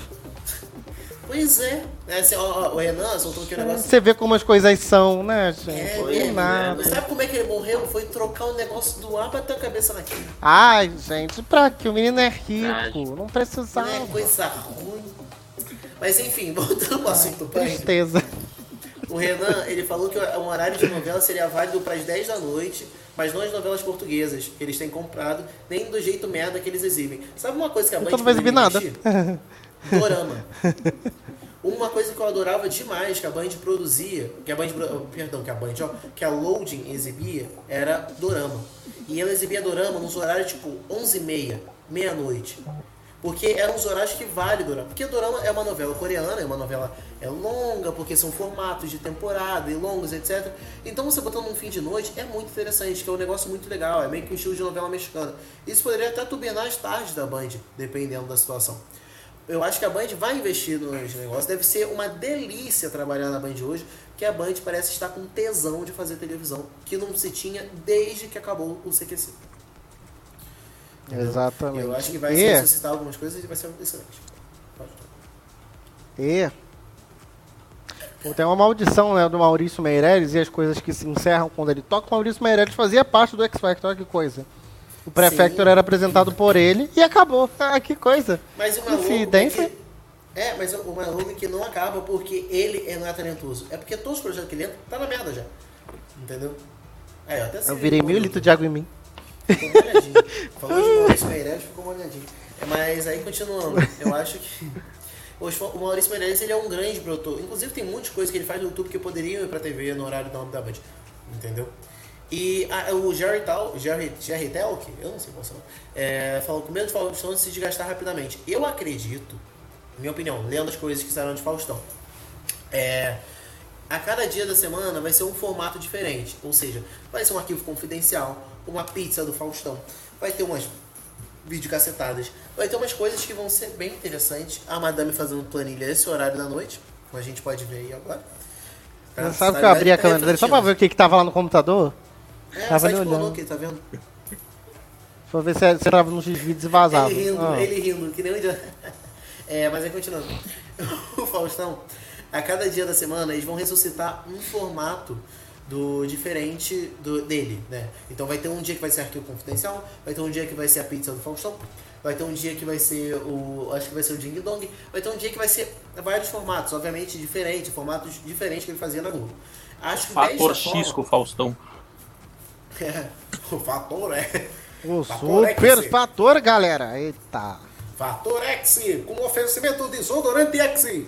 Eu acho que seria muito interessante. É, porra. Eu acho que, brincadeira. Eu acho que o Faustão, na, inclusive, botar ele dia de semana vai ser para não desgastar patrocinadores, eu acho, para não disputar com a Globo.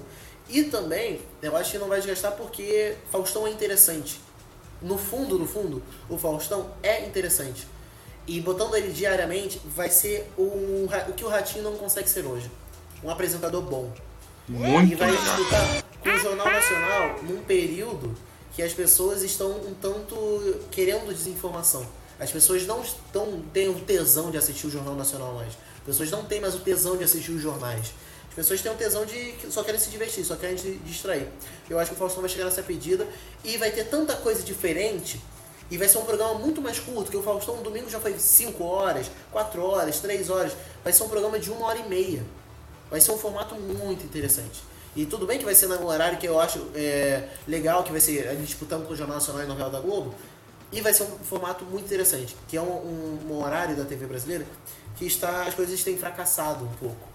No máximo, a novela da Record tem dado sucesso. Mas a novela, novela reprisada, novela bíblica, jornal. É, vai ser, a novela da inclusive, deve acabar. que a gente já descarta porque não tem nada. Sim, Rede TV, tem emissoras de televisão, tudo tava ligado. É, acho que é, tipo, tem as novelas do SBT que estão reprisando em looping eternamente.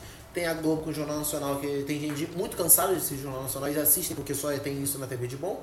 Tem as novelas infantis do SBT na reprise ininterrupta. A novela bíblica da Record, que está fazendo sucesso agora, vai acabar antes de dezembro. Então, a Band vai botar num momento excelente. A Band está sabendo usar sua programação diferente da Rede TV.